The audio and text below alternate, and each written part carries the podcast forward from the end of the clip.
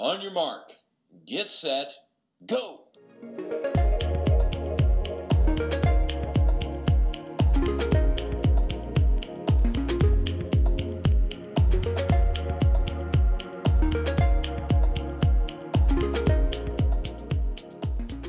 はい、えー、 onyourmark Radio、今回で13回目になりますが、今回は、えー、編集部内でお届けしていきます、えー。編集部内で何をお届けしていくかというと、えー、私、編集部、小俣がですね、え来年、えマラソン大会出ようかなというようなことも考えていますので、ちょっと冬に、この冬、えそろそろ走り始めたいなと、ランニング始めたいなと思っているんですが、まあ、正直なところ、何を着たらいいかわからないというところでありまして、えー、オンヤーマーク編集部の切手のランナーであります高橋さんにお越しいただいています。ちょっと編集部内で、え不思議な感じもしますけれども、高橋さん、今日はよろしくお願いします。よろしくお願いします。はい。まあ、まずは、えー、高橋さんがどんなランナーで、どんなラン歴を誇るのかというところをお伺いしたいんですが。ラン歴を誇る。まあ、そんな何も誇るものはないんですが、えっ、ー、と、まあ、中高と陸上競技をやってました。まあ、高校で、えっ、ー、と、バーンアウトして、一旦やめて、で、その後、東京マラソン、2回目の東京マラソンですね。2008年だったと思うんですけど、ちょうどその頃、あの、ナイキのアプリとかで、えっ、ー、と、ログを取れるようなサービスとか、まあ前、あの、松田さんがえっ、ー、と、K さんとの話とかで、あ、まあ、松島さんとの会かな、その時に話してたと思うんですけど、僕も同じように、あのタイミングで走り始めて、で、えー、少しずつ、えーと、ランニングを復活するようになりました。で、えー、2012年ですかね、えーと、激走モンブランというトレイルランニングの、えー、番組を再放送で見る機会があって、でそこそれをきっかけに、えー、少しずつ、えー、トレイルランニングを始めて、で、はい。以来、どちらかというとトレイルランニングメインなんですけど、うん、マラソンは年に1回ぐらいはあの走ってる感じです。で、一応自己ベストが、えー、正確なタイムは覚えてないんですけど、2時間51分とか2分、確かそれぐらいだったと思います。はい、まあ、高橋さんはね、あの今週末もまたなんか激しいラン、まあ、トレイルだと思いますけど、ランがあるとか、そうですね。週末のたびに、というか平日も含めてかなり走ってるなという印象を持ってるわけなんですが、まあ、あれですもんね、ランにいい環境を求めて、えー、高尾に今は住まわれていると。そうですね。えっ、ー、と、ちょうど2年になりますね。えっ、ー、と、以前は世田谷とか都心部に住んでいたんですけど、えー、ちょっともう年齢も年齢なので、えー、まあ、43になるんですけど、今年43になるんですけど、ちょっと都心の生活、ちょっと苦しいな みたいなところもあり、あとはもう山に近いところで、えー、ちょっと暮らしたいなっていうところもあり、えー、引っ越してきました。はい。そのあたりはあの僕も自転車に乗る環境というところで、まあ、反応って埼玉の反応に住んでるんですけど、まあ、オンヤマークの編集部員が都心から遠いところに住んでいる問題というのはね、あのフィードに近いのはいいんですけど、街に遠いというのは一つ、まあ、それはそれで問題もあったりもするんですが、まあ、その話は今日は置いといてですね、えー、まあそんな中で、えーまあ、僕もちょっとスポーツ自体はまあ自転車という形で結構それなりにやっているという、まあ、自負というかね、はあるんですけれども、いかんせんランニングに関してはわからないことが多くてですね、で、まあ、一度だけ、えー、昨年2019年の東京マラソンでフルは走らせてもらったんですけれども、まあ、その後ちょっとランニングのモチベーションも下がっていたりとか、たまに本当に1ヶ月に2、3回ぐらい、まあ、10キロぐらい長くても走るみたいなことしかしてないまあ、本当に時間さえあれば自転車ばっか乗ってるというような状況だったんですが、まあ、この12月くらいからちょっと走り始めたいなというところで、まあ、特に今回はウェア選びというところにちょっと焦点を当ててお伺いしていきたいと思います。えっ、ー、と、まあ、まず冬のランニングウェアってなんかあんまりイメージつかないんですけど、ど何が大事になって、どういう要素が大事になってきそうですか？えー、日中走る分には、えっ、と、そんなにこう、まあ、太陽が出てる日であれば、そこまで寒さ気にならないと思うので、まあ、あの、短パンで走ってる人も全然多いと思います。で、えー上はただ、半袖短パンっていう人はあんまりさすがに冬になると少ないと思うので、まあ、長袖の、まあ、できれば速乾性あるテク系の素材の、えーロングスリーブとショーツっていう形でいいのかなと。ただ、やっぱり末端が冷えやすくなるので、えー手袋、まあ、ネックウォーマーとか、えーまあ、ネックゲイターとか、えーまあ、あと、靴下はちょっとくるぶし覆うぐらいのものを履いとく方が、えー寒さに対してはやっぱりいいかなと思ってて、うん、それができてれば、そんなに冷えは日中走る分には問題ないかなと思ってます。ただ、これが、えっ、と、朝、早朝走る人とか、えー夜走る人になってくると、それだとちょっと寒いかなっていうふうに感じます。確かにあの下半身って意外と寒さに強いなっていうか、うんあの僕もその自転車も、まあ、練習の時はさすがに長いの履きますけど、あのシクロクロスってレース、真冬にやるんですけど、それはあのレギュレーションで、ルールであの下はショーツじゃなきゃいけないんですよね、レースの時は。ああ、そうなんだ。上は長袖なんですけど、下はあの膝小僧が出るような。あのっていうのがまあ一応基本的なルールになってて、まあ、よっぽど寒い時はアームウォーマーとかしていいんですけど、ただまあ、レースの強度とかになるか、ずっと動き続けている限りでは確かに、まあ、下半身で割と寒さに強いなと思ってたんで、まあ、日の出てる日中だったらショーツで走っても、まあ、全然いいっていう感じ。大体どうですかね、冬の日中、日が出てる時って、まあ、10度前後とかっていうイメージですかね、基本的に。そうだね。それぐらいの気温であれば、あの、今言ったような装備で問題ないかなと思います。ただ、えっ、と、都心部だとビル風が強かったり、まあ、川沿いだとちょっと、あの、感じ方が。感じ方が変わってきたり、風を感じる環境になると、極端にあの寒いなっていうふうに感じたりもするので、まあ、そういう場合はあのウィンドシェルっていう、うん。まあ、レインシェルとは違う、本当にあの薄手の、ちょっとペラペラの素材になるんだけど、えー、と風をかプロテクトするウェアをさらに着込むといいのかなと思います。逆に、まあ、レインとウィンドウって多分厚みが全然違くて、レインだと汗がこうこもっちゃうみたいなことがあると思うんですけど、うん冬のそのちょっと風が強いような状況でウィンドシェル着て走る分には、あんまりこう蒸れてこない感じですか、今のウィンドシェルって。どうですか？やっぱと途中でちょっと脱ぐようなこともあるんですかうん。えー個人差になってくると思うんだけど、えー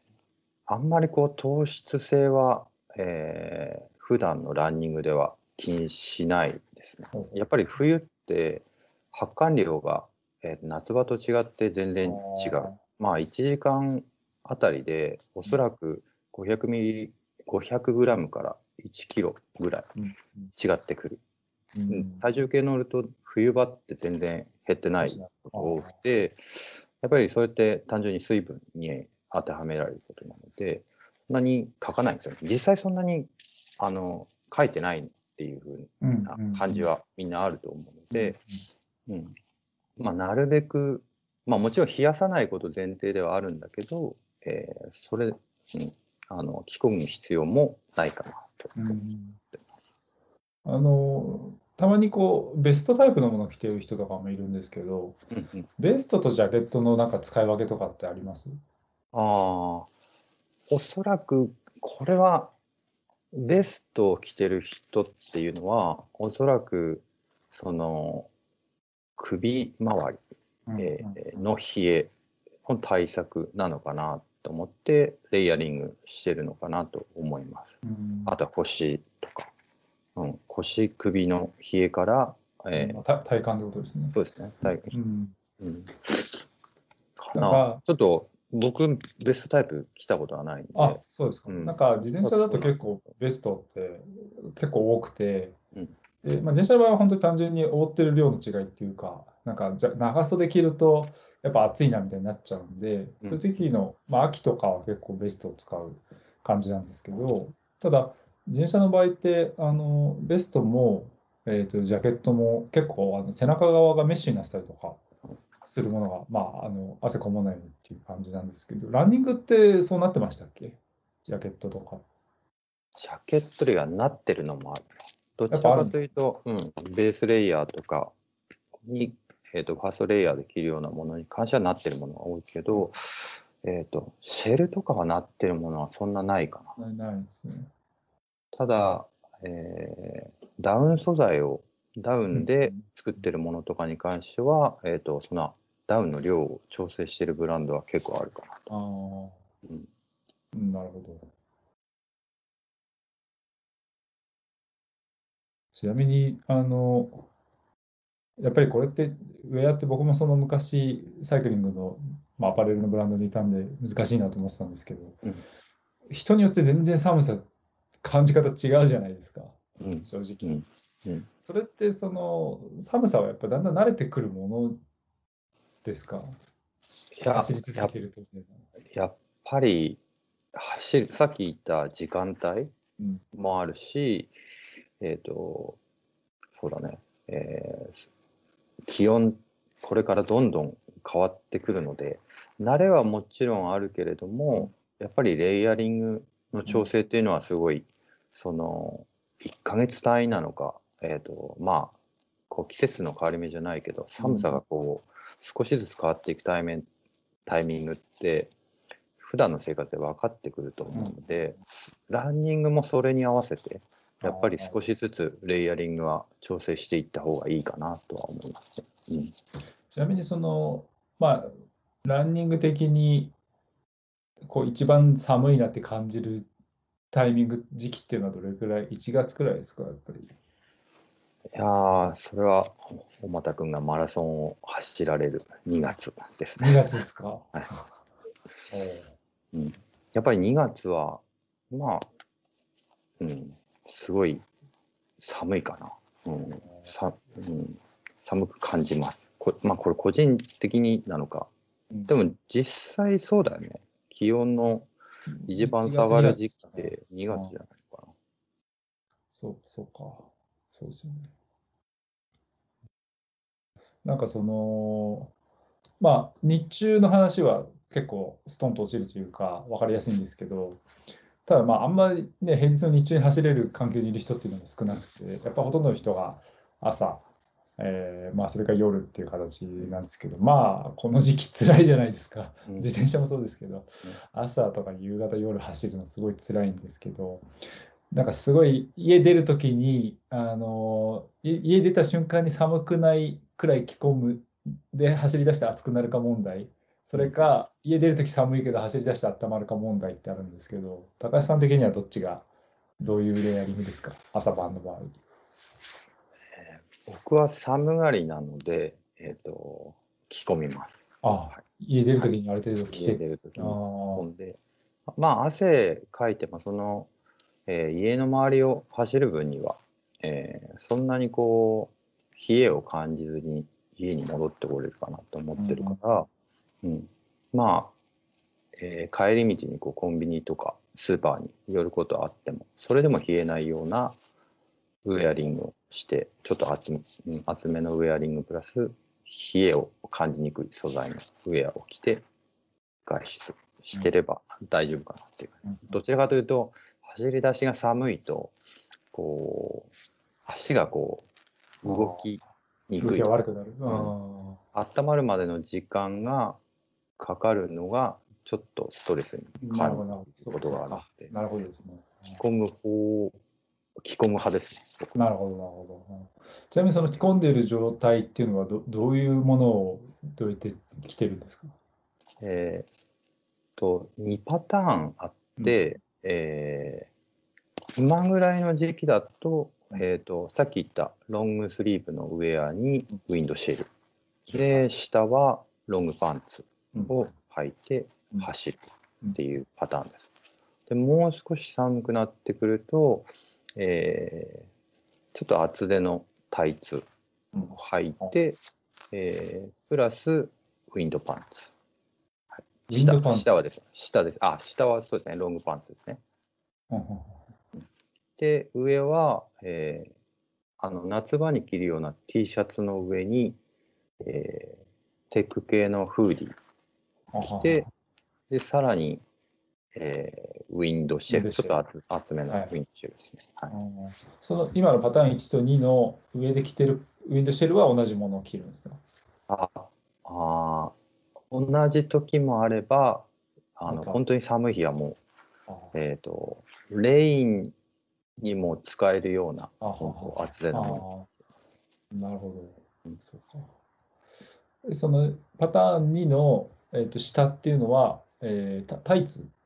にタイツ、さらに何か上にレウィンドウタイツの上にウィンド、ウィンドパンツ、まあロングパンツですね。うんうんなるほど。それはやっぱりそのウィンドパンツじだけで履くとそんなに暖かくないってことですね。いや、そんなこともないけど、もう寒くなってくると、もう耐えられない。い。あーなるほどそうなんかあの上のトップスの方は結構イメージつくんですけど、うん。なんか去年とかもちょっと冬、まあ、走ろうと思ってた時にあのし下がよく分かんなくて何履いたらいいかが、うん。なんかタイツでももちろんいいんですけどなんかタイツだけで走まあ僕は自転車乗りなんでそんなに抵抗ないにしてもちょっとタイツだけで走るのかなみたいな。でなんか一方で長ズボンなんだけど半分タイツみたいになってるやつとかもあったりするじゃないですあかメーカーに。でそれが結構調子いいなと思って去年はそれ履いてたんですけどなんかもっとなんでしょう緩いフィットのロングパンツみたいなのでもいいんですかね？ああ、今は時代的にそういうふうに変わってきてるかなと思うかな。えっ、と、以前だとこう、タイツの上にこう、ショーツを履いてる人ってああ多かったですね。割と見かけたと思うんだけど、まあ今も一定数かなりいると思うんだけど、まあトレンド的なところも含めて、ロングパンツを履いて走る人が増えてきたかなと思います。まあ、この間、それこそ、本山、ん？えっ、と、ランボマー K さんの記事、マークギアで、K さんが紹介してくれたテルボンヌジョガみたいな、えーパタゴニアのテルボンヌジョガみたいな、えーロングパンツも出てるし、えっ、と、他のブランドもかなりロングパンツ、シルエットも綺麗なものもたくさん出てて、まあ、普段履きしてもすごい気持ちがいい感じで入えれて、うん。で、そのまま走りに行っても、まあ、走ももともとはランニング用だうんんですけど、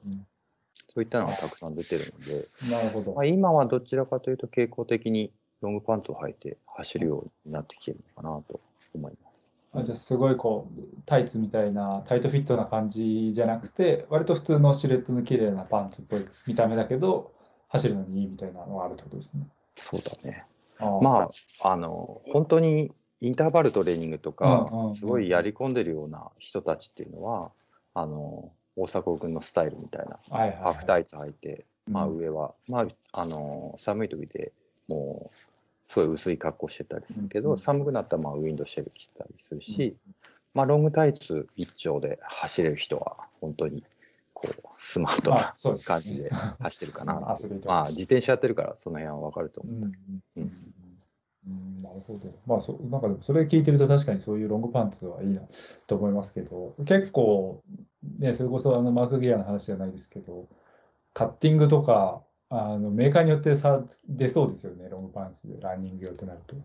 難しい。そうだね。あうん、でもね、結構、どのブランドも結構綺麗なシルエットそうなんですか。かっこいいへのがあってえー、うんそうなんだ。ちょっとあの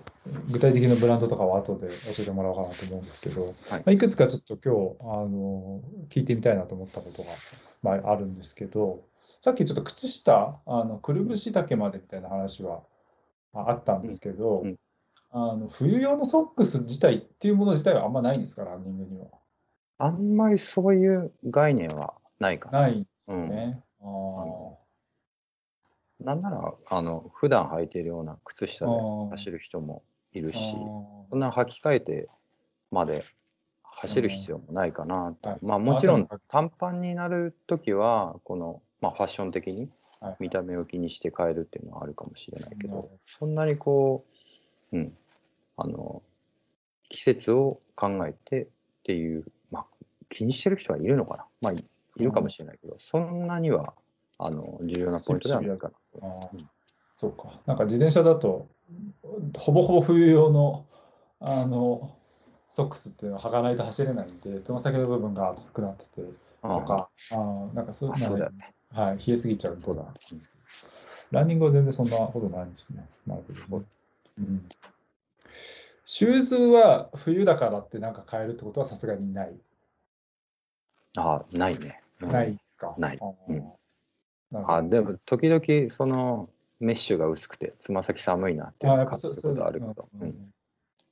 でも冬用のシューズみたいなのがあるわけではないってことですね。そうだね。最近、あのゴアテックス系の素材、ゴアテックスを使ったうんあのシューズも出てるけど、あんまりそれ、だから、あの、ロードを走、寒い、寒い日にロードを走る状況で、ゴアテックスを履くっていうこともない。まあ、厚手の生地のものを選ぶっていうことでもないかな。なんか、それでいくと、あの、雪とか氷があるような状況で走ること、走るときってどうするんですか？っていうのは、じ自転車だと、まあ僕はそのオフロードのシクロクロスってやってるんで、雪降ると嬉しくて、普通に、うんむしろ走りたいんですよね。うん。で、まあ走りに行ったりしますけど、ランって雪の上走るみたいなことはあんまないんですか？氷とか。都心部ではほとんどないよね。あまあそもそも積もらない。うんそうだね。えー寒い国に行けばあるから、うんあの、ゴアテックス履くっていうことはあるかな。あの、トレイルランニングやって山登る。まあ、1月、2月ってやっぱり、あの、山に大体雪が、あの、残ってることが多いので、低い山、低山でも、この辺の山でも。なので、そういう時は、あの、濡れないように、ゴアのシュー、ゴアテックスのシューズを履くっていうことはしますね。あーでもそのソールが氷用とか雪用みたいなものっていうのは別に特にランニングシューズっていうのはない。ランニングシューズではないかな。ないと思う。うん。なんかね、海外のランニングブランドとか見てると、たまにビジュアルで凍ってる峠道走ってるみたいなのあったりとあか、あ、そういう時ってどどうして、なんかね、コロラドなのかわかんないですけど、そういうとことか、ね、アリゾナとかで走ってる人とか。まあ、撮影だから何もつけてないっていう感じだけじですかね。まあ、チェーンスパイクとかね、つけてはいはい。したりするよね。うんなるほどね。まあまあ、まあ、雪が降ったらロードはそ そもそも危険だよっていう話ですね。まあ自転車もそうなんですけど。そうか。あとは、あのー去年ちょっと走ってみて思ったのが、えーと、グローブ？グローブ。うん。グローブってなんか、ランニング用のかっこいいグローブってないなって正直思っちゃったんですけど、ああ。なんか、他のランニング専用のグローブって逆にあるんですかね？他のなんかスポーツとかで使うようなものを流用してる人が多いのか、うん。なんかランニングブランドから出てるようなグローブ使った方がいいのか、どうなんですかね？あんまりグローブ、そのランニング系の、なんて言うんだろう、テク系の素材を使ったグローブって僕はあんまり好きじゃなくて、はははいわゆるコンビニで売ってるようなあのニット素材の、はいはいがあの温まるから、うんあの普段はそういうそそういったグローブを使ってます。なるほど。レースになると,、えーとまあ、携帯触ることもほとんどないし、はいあのまあ、今ねあの人差し指親指にあの e タッチの、うんえーできるような、えーグローブもすごい出ているから、あのそういったものであれば全然いいと思うんだけど、まあ、レースの時はそういったものも使うかな。うんであんまりレースでも、うん、あのコンビニで売ってるようなことを使うことがああ、そうなんですね。僕の場合は多いですよ。雨降ったらまた全然別だけど。ああ、なるほどね。まあじゃあ、あったかけりゃ、グローブは気に入ったものを使えっていう感じでいいってことですうね。ん。うん。なるほど。でもすごい、ランニングのグローブ、まあ、ランニングに関していいなと思うのは、あのグローブがかさばんないっていうか、そうだね。自転車のやつって冬用のすごいかさばるんですよね。うんで、結構言うても手に汗がたまるんですよ、冬で走っても。あれやっぱりそうだよね。すごいかっこいいね。なんか完璧なソリューションが出て自転車に関してはグローブってなくて、あランニングの場合はね、そんなに汗たたまるみたいなこと多分そんなにないんで、ニット素材とかにしておけば。そういう意味ですごい気付かなくていいなっていうのはあったんですけど、ただ、なんかあんまかっこいいのないなーって思ってたんで。でもアウトドアブランドのグローブはどれも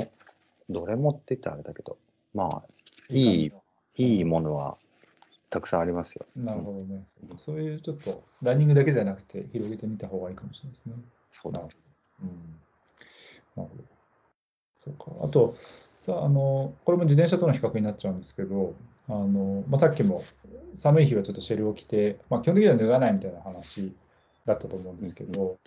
自転車の場合って背中、ジャージの背中にポケットがあるって、結構暑くなったらジャケット脱いですぐポケットしまってそのまま走り続けるみたいなことがあるんですけど、そのランニング、一日、例えば休日ファンランみたいな形で、一日中走ってる時の服装って結構難しいなと思って、なん一か、日中。うん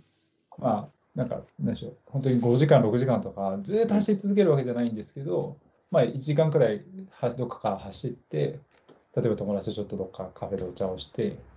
またちょっと走って、1日20キロくらい走るっていうイメージなんですけど、うん。そういう休日の過ごし方したい時のウェア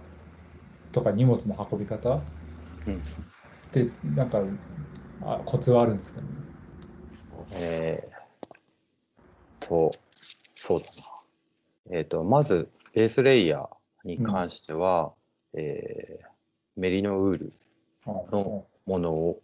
絶対着るかな。そういうふうに、えっ、と、走って休んで、走って休んで、のようなことをするときは。まあ、メリノは、まあ、知ってると思うけど、うんやっぱり、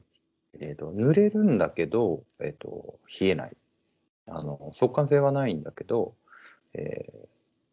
ーうん、熱をこう熱伝導率が低いからこうゆっくりこう体を温めてくれるというか、うん、あの熱が逃げにくい素材かなと思うので。で実際自分もメリノウールのウェアはよく着てるんだけど、うん。あのそれはもう今みたいな休日の過ごし方をするんだったらあの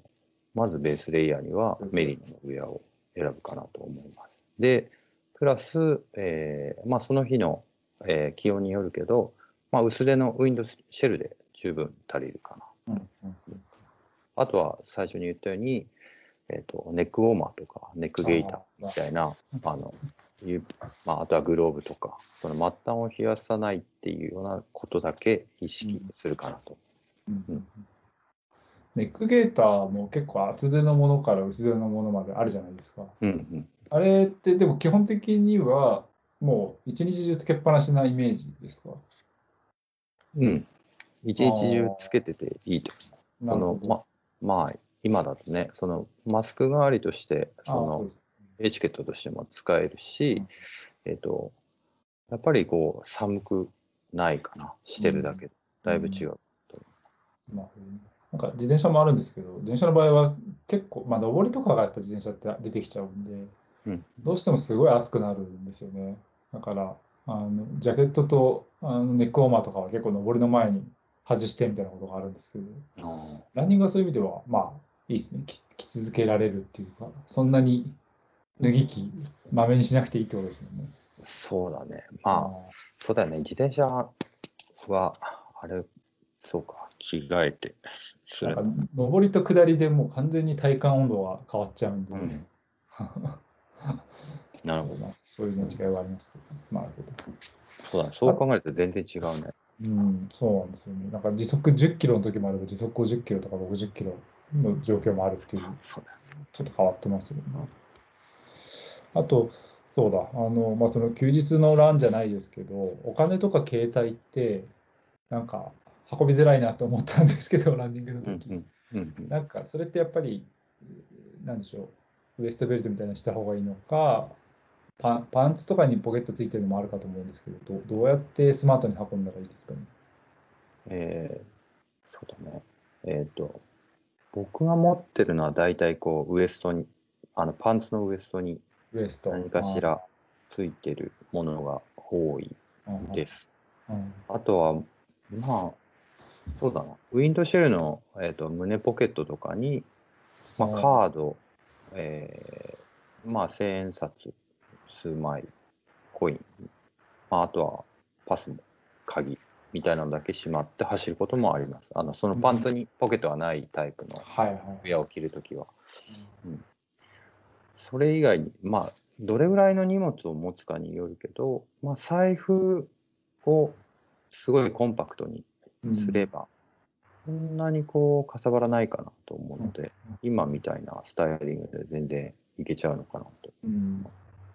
まあ、パンツに具合のいいポケットついてるのを選ぶのが一番良さそうですよね。そうだね。うん。それが一番こうストレスなく走れる。あうんまあやっぱりポケット、あのーパンツの前ポケットとかフラップポケットとかに入れると、やっぱり揺れが気になってど。うんうん、そうなんですよ走りにくいっていうこともあるし、うん、なんか、それが嫌で、スマホ手に持って走ったりもするんですけど、それはそれで結構ストレスっていうか、そうだね。ブレインにストレスなんかな、みたいな思ったんですけど、まあ、ちょっとその辺はしっかり、ちゃんとしたものを、パンツ買っといた方がいいっていう感じですね、きっとね。ユニクロのジョガーパンツじゃダメですね。正直それで結構去年は走ってたんですけど。あでも全然、うん、そうだウエストベルトとかすると、それも、まあ結構、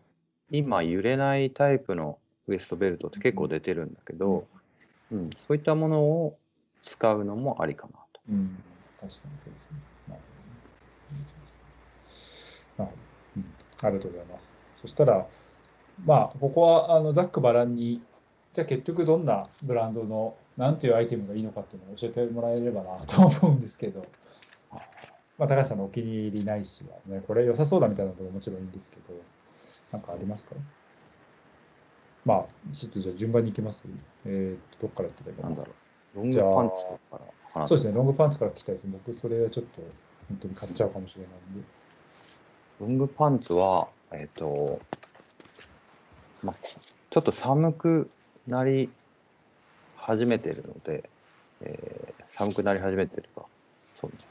結構寒くなってきてるので、ちょっと厚手のロングパンツがいいかなと思ってます。うんで、いいなと、すごく気に入ってるのは、えっ、と、ファイントラックの、えースカイトレイルパンツ。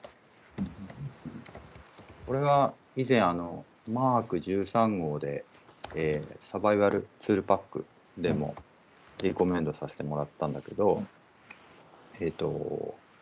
前えっ、と前側って言ったらいいのかな？このももから膝下ぐらいまでがこういわゆる防風素材を使っています。であとお尻周りも同じように防風性の素材を使っていてでかつ撥水性がある。うん確か、なんて言ったかな、エバーブレスとかいう素材を使ってる、うん独自の素材を使ってるんだけど、それが、え効いてて寒くない。で、うんかつ、えっ、と、その膝下から、えっ、と、えっ、と、くるぶしまでと、前、前身頃、前身頃、身頃とは言わないか。前側と、うんえっ、と、お尻、えっ、と、太ももから下ですね。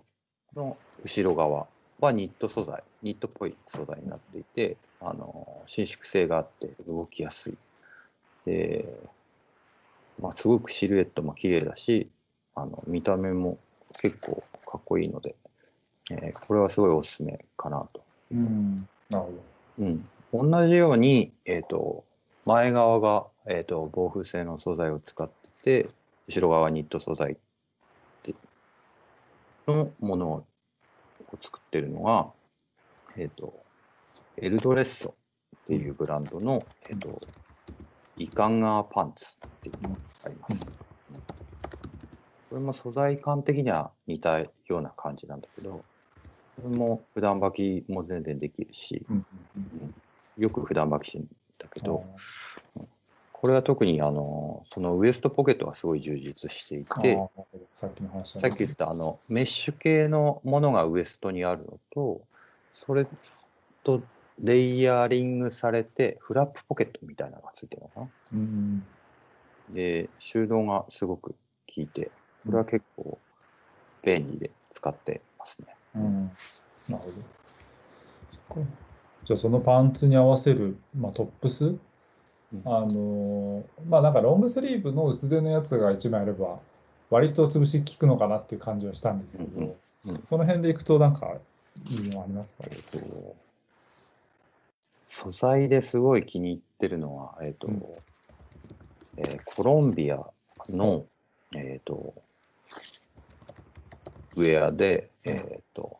オムニフリーズゼロっていう素材をうん使ってるのがあります。はい。これがかなりこう、テック系の素材としてはなんだろうな。えっと、天然素材とは言わないけど、すごくさらっとしつつ、あかつ柔らかい風合いで、うんなんか普段着ててもすごい気持ちがいい。ーえーで、これ、これもメリノとはまたちょっと違うんだけど、なんか汗をこう、なんだろう、汗を吸い取っ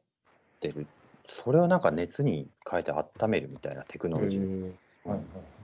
で、そんなに冷えないようにコントロールする。素材らしくて、で、それがすごく、あの、気に入ってきてますね。うん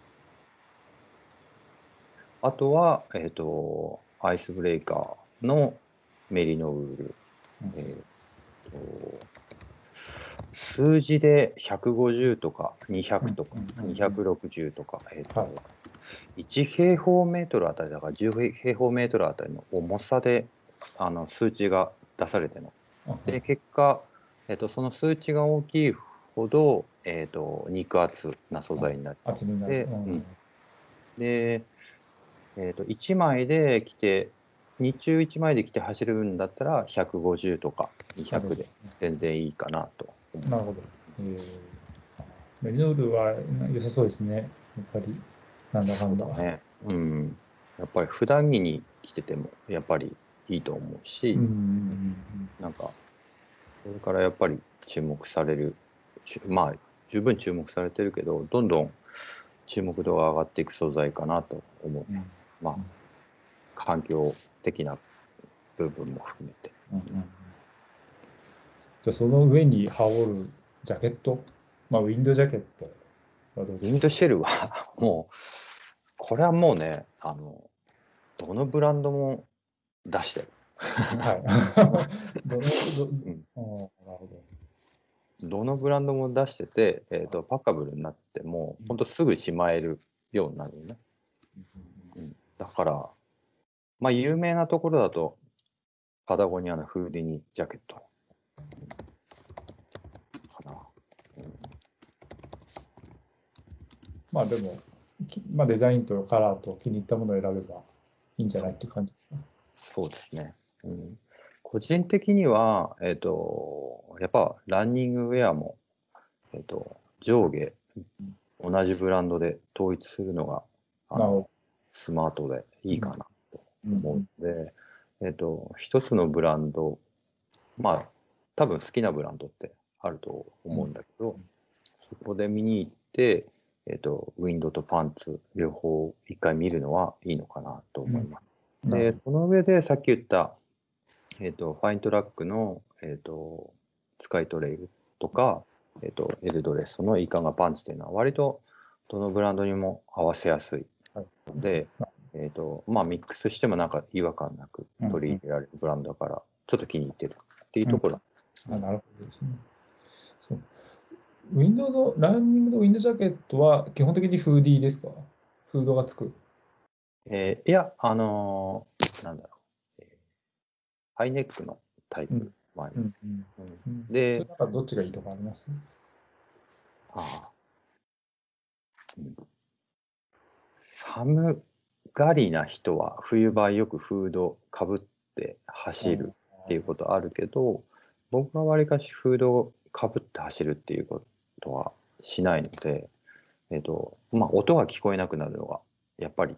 逆にストレスになるので、かぶらないので、どっちかというとハイネックのものを着ていることが多いです。はい。で、デザイン的にこう、ジップアップというよりは、あの、まあ、ジップアップがするタイプかは別にして、まあ、プルオーバータイプの方がデザイン的に好きなので、着てる。かな。なるほど。あとは、あれですね。スヌードは何かおすすめありますか？ああ。えー、ネックゲーターっていうことでいいですか？あ、そうですね。ネックゲーター。うんえーまあ、バフを一回一通り見てもらうのがいいのか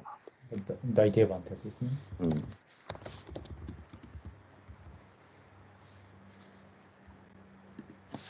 すんごい寒い時に、あの、うん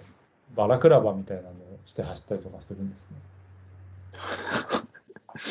ど、どこで走ってるの？そう、まあ、ランニングだとそうか。そう、そうですよね。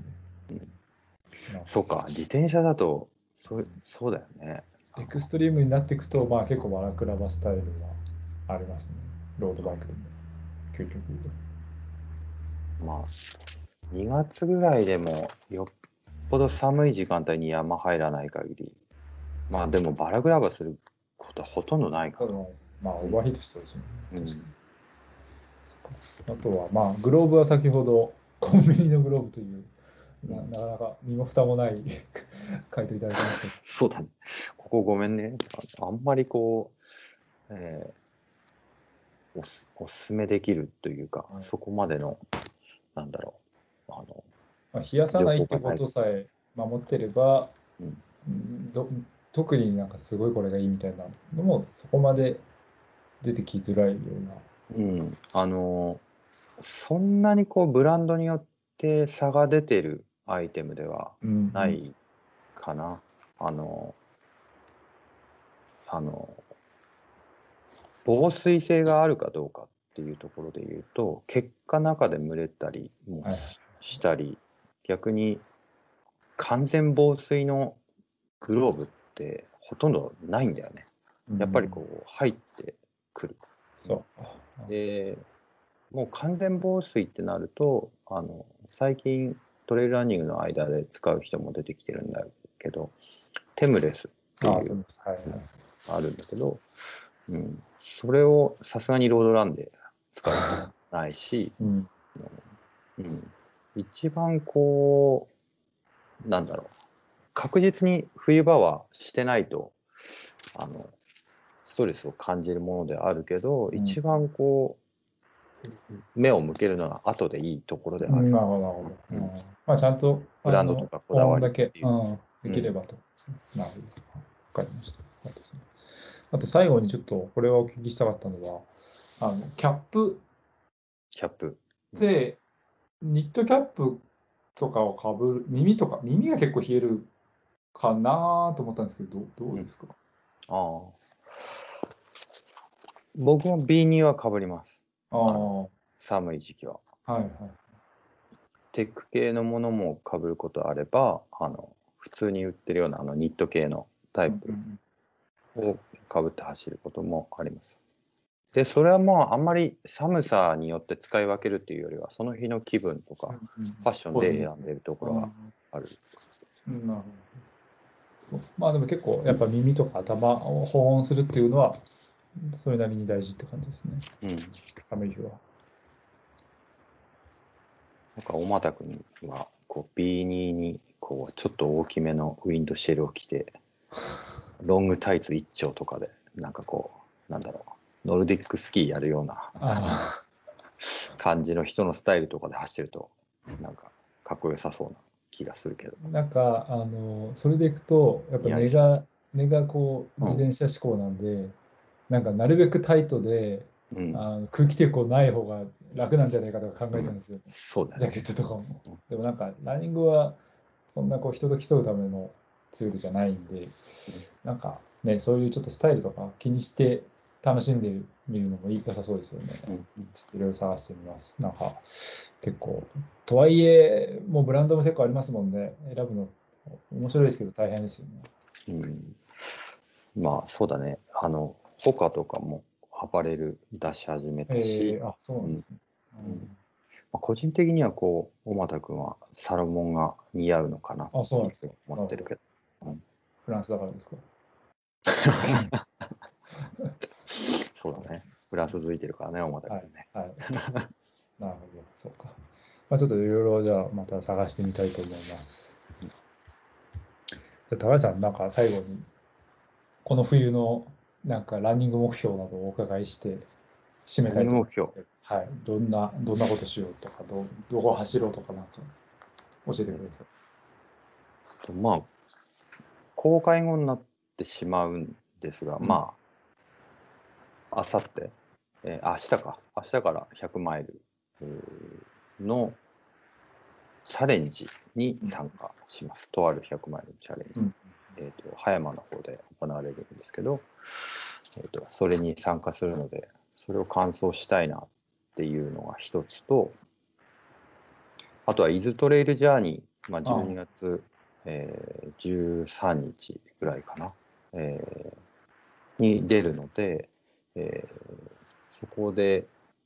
え3年前に出たことがあって、うんうん。その時が、えー8時間半ぐらいだったんだけど、はいえっとえー8時間切りを目標にちょっと頑張りたいな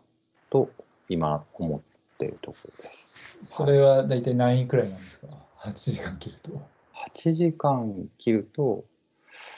どうだろう、20位ぐらいなのかな、それぐらいかなと。ただ、なんか今年、伊豆トレイルジャーニーは、えっと、世界選手権の選考会になってるのかな？はいはい。えーなんか割と強い人たちがたくさん出る。あー。まあ、あんまり順位は特に、まあ、いつも気にしてないんで、うんうんまあ、自分が決めた時間というかうん、うんうん。目標に目標通りに走れればいいなっていう感じですね。まあ、なんかちょっと足を痛めているという情報もありますので、くれぐれも これ以上怪我を広げないように、あーそうですね。はい、いいレースしてもらえたらと思います。ズイフトをやってあの、はい乗り切ります。今度また、じゃあ次回は、次次回かわかんないですけど、えっ、と、ZWIFT の話なんかも編集部でしましょう。ちょっとまたこの冬からできます。ズイフトばっかりやってたもんね。ということで、今日は、えー編集部の高橋さん、えーまあ、シリアスランナーである高橋さんに、えー冬のランニングウェアについてお伺いしました。高橋さん、ありがとうございました。ありがとうございました。